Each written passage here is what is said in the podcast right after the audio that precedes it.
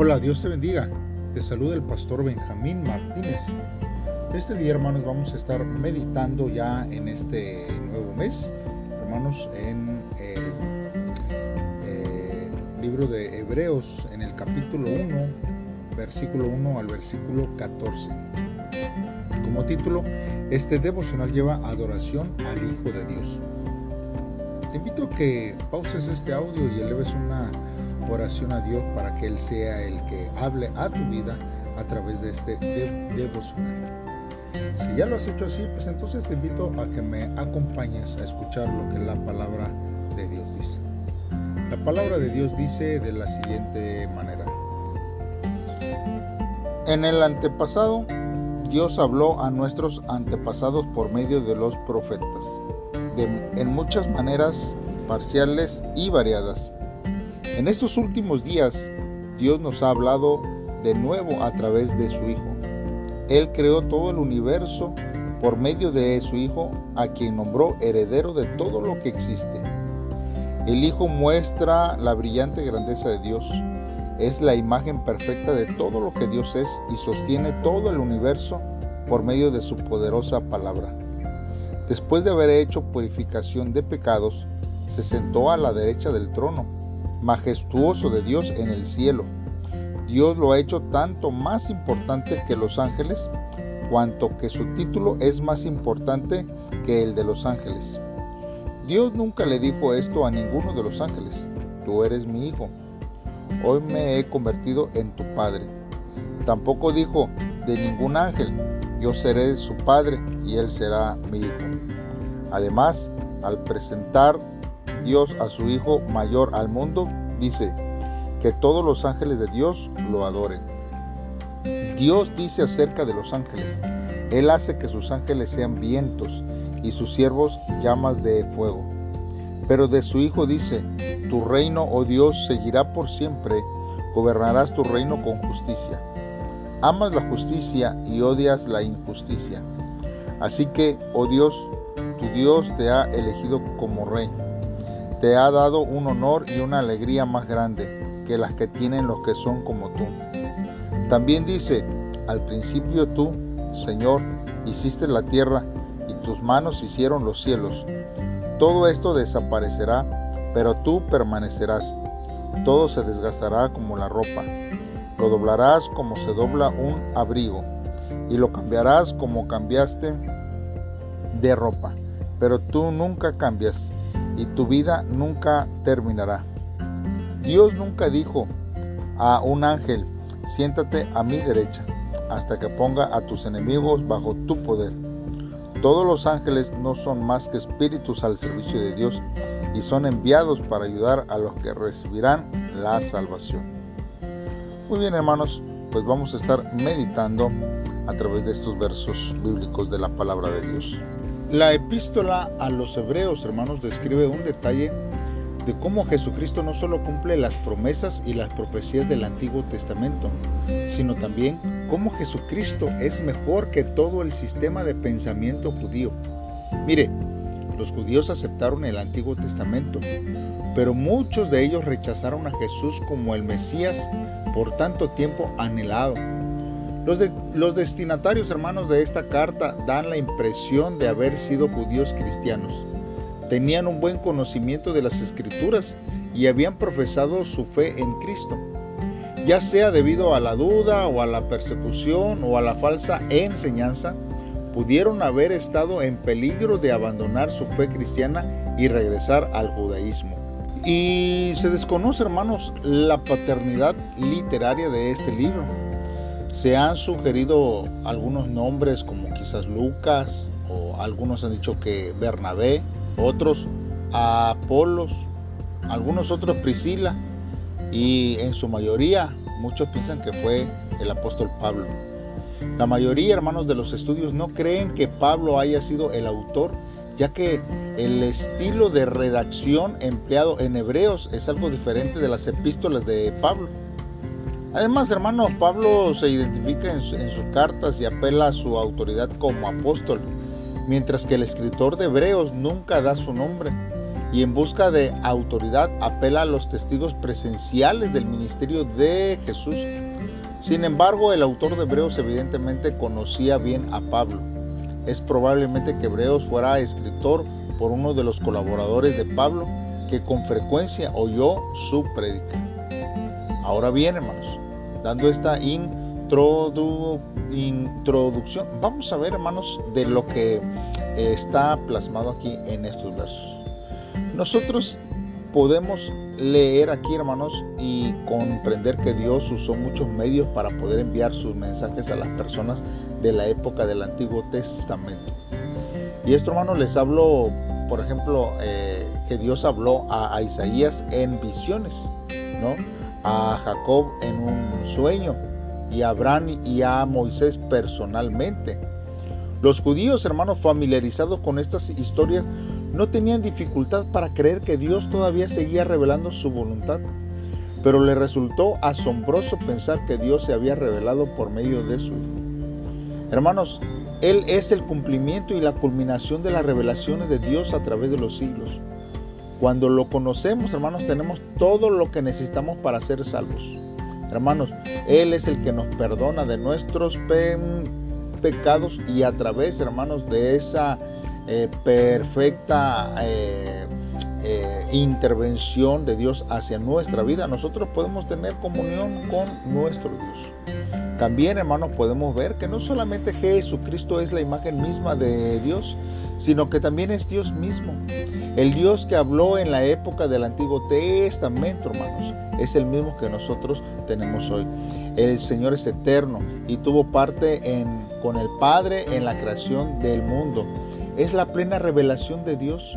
No es posible tener una visión clara que Dios sin mirar a Cristo. Hermanos, Él es la manifestación perfecta de Dios en un cuerpo humano. Podemos ver también, hermanos, que en el libro de Hebreos relaciona el poder salvador de Dios con su poder creador. En otras palabras, el poder que le dio existencia al universo e hizo que se mantuviera funcionando. Hermanos, es el mismo poder que quita, hermanos, o sea, que provee purificación para nuestros pecados. Cuán erróneo, hermanos, es pensar que Dios no pueda perdonarnos.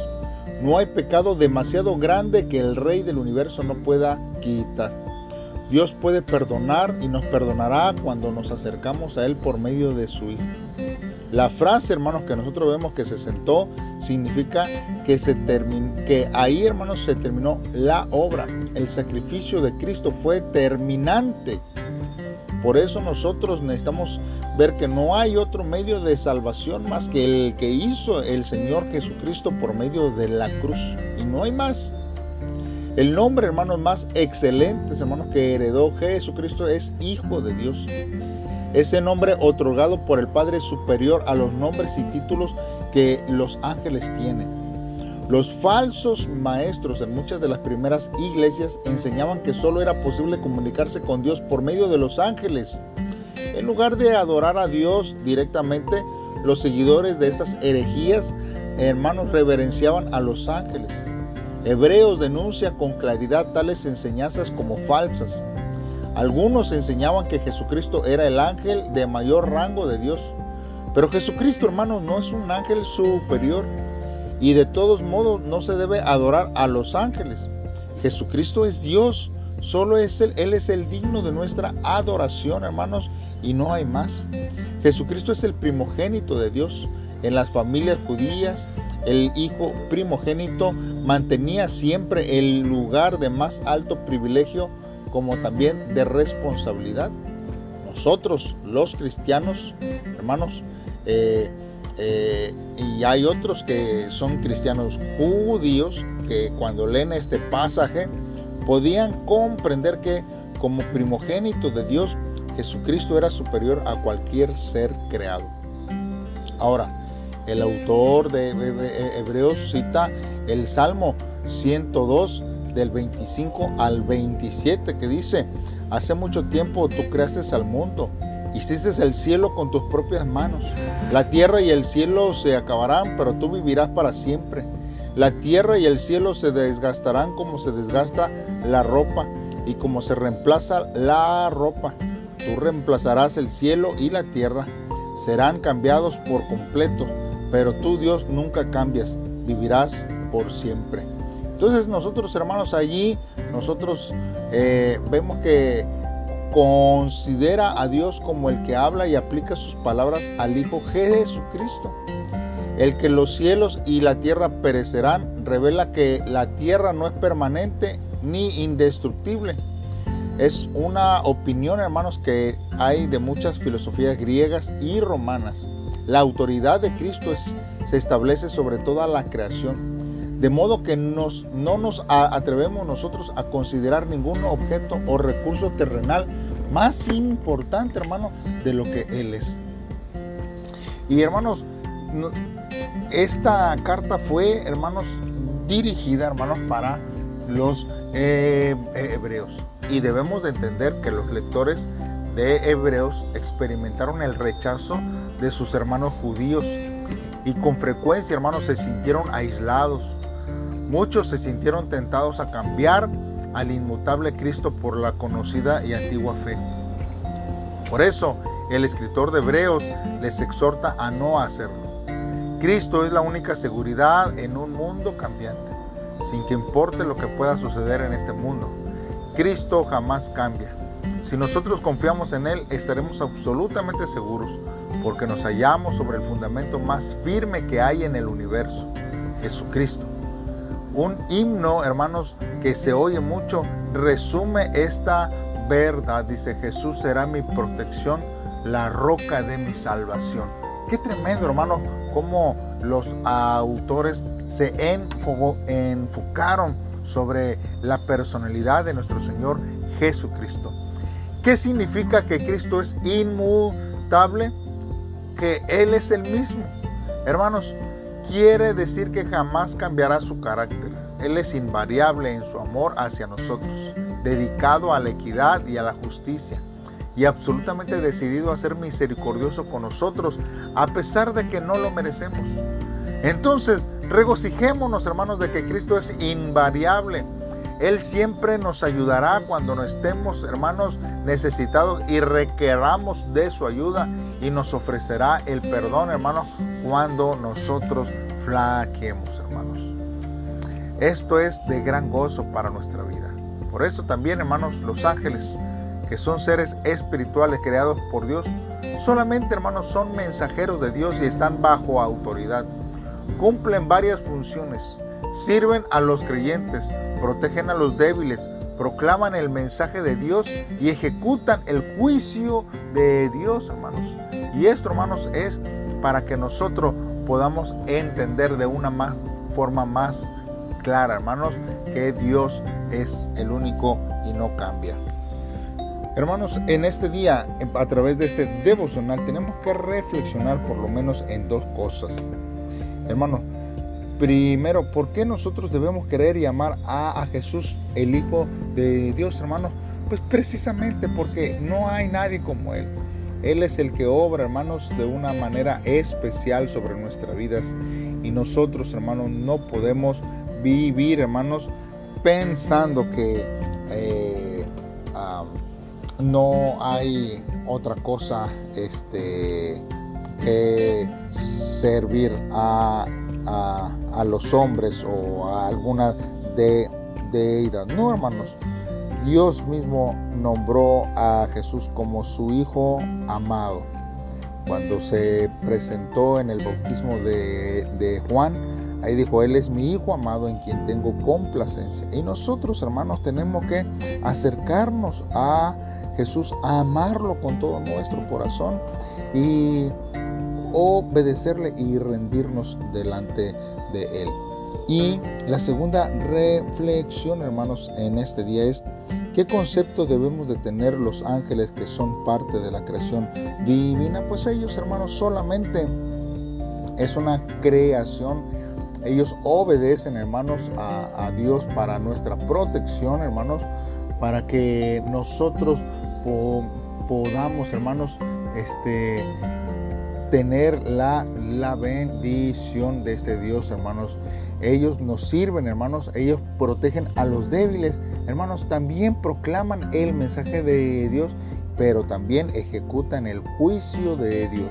Y esto, hermanos, nosotros tenemos que entender. Así que cuando usted ore, no eleve una oración a ellos, a los ángeles, sino que usted eh, pídale a Dios que Él sea el que obre de una manera especial en su vida, en su corazón, y Él hará, hermanos, eh, grandes pro, proezas. Los ángeles están a nuestro alrededor. Eh, ellos nos guardan, hermanos.